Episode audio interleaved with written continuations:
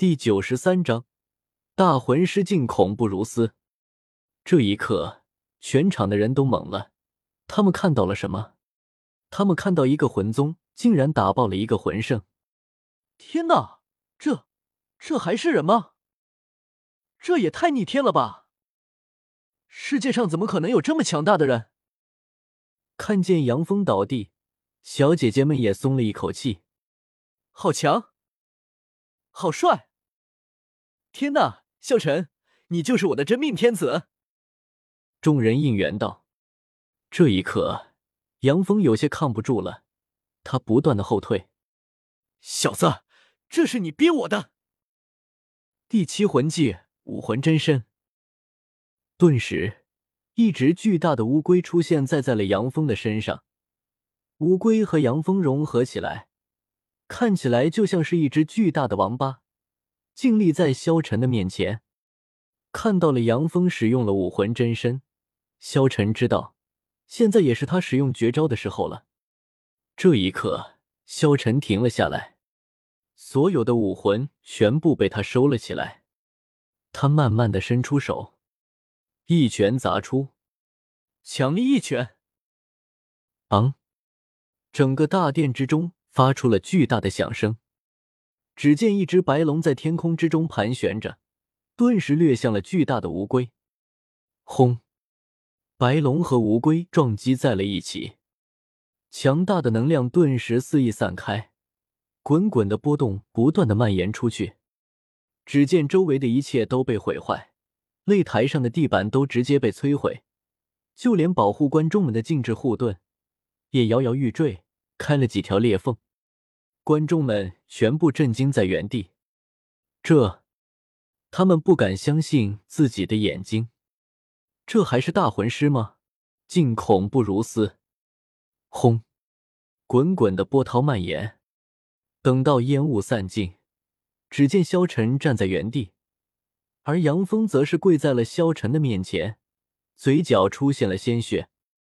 看到这一幕，所有人都震惊。没有人敢相信自己的眼睛。只见萧晨一步步走到了杨峰的面前。对于想要杀他的人，他可不会手下留情。手下留人。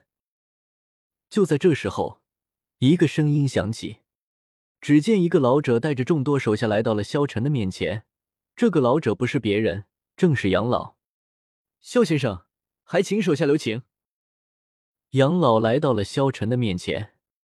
萧晨看到杨老，对于杨老，他之前想要拉拢自己，萧晨并不是特别讨厌，所以愿意听他说话。萧先生，这是我的儿子，当初挑衅你的是我的孙儿。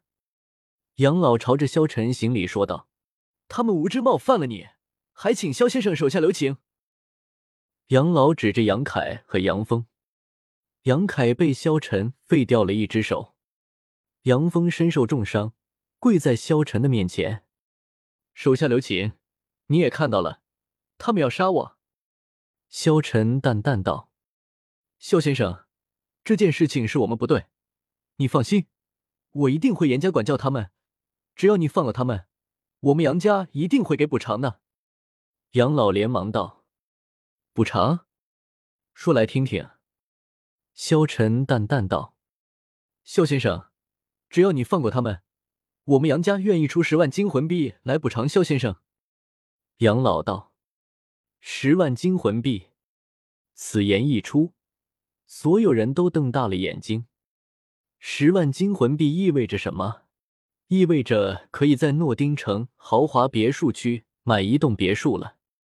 有些魂师一辈子都赚不到十万金魂币，所以十万金魂币，就算对于萧晨来说，都是一笔巨款。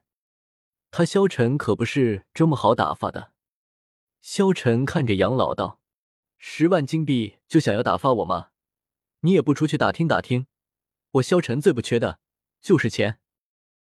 那萧公子想要什么？既然你们杨家这么有势力，我要你们杨家加盟我，而且加盟之后，我们的利益九一分，我九你们一。”萧晨平静的说道。萧晨想要在这所托城之中发展产业，没有世家的支持，还是有些难的。要是杨家能够支持他，他做一切都会简单很多。杨老想了想，他查过萧晨，知道萧晨在索托城创办了很多产业，不过这些产业都在起步阶段。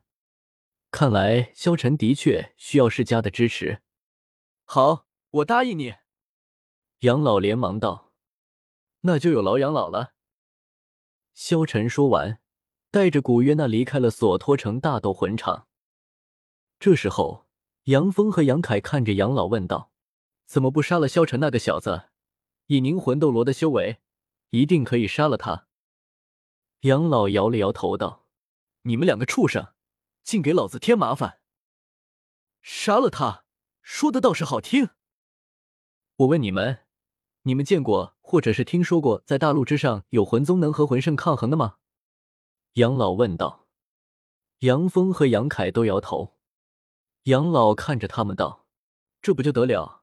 他一个大魂师，能够打败一个魂圣，他这样的身份会简单吗？你们动动你们的猪脑子，这样的人身后还会没有背景？”杨老说完，杨峰和杨凯都大惊：“父亲，您的意思是？”杨峰问道。这萧晨很显然背后有着庞大的实力，而那一股实力，可能只要动一动指头，就能掐死我们杨家。杨老解释道。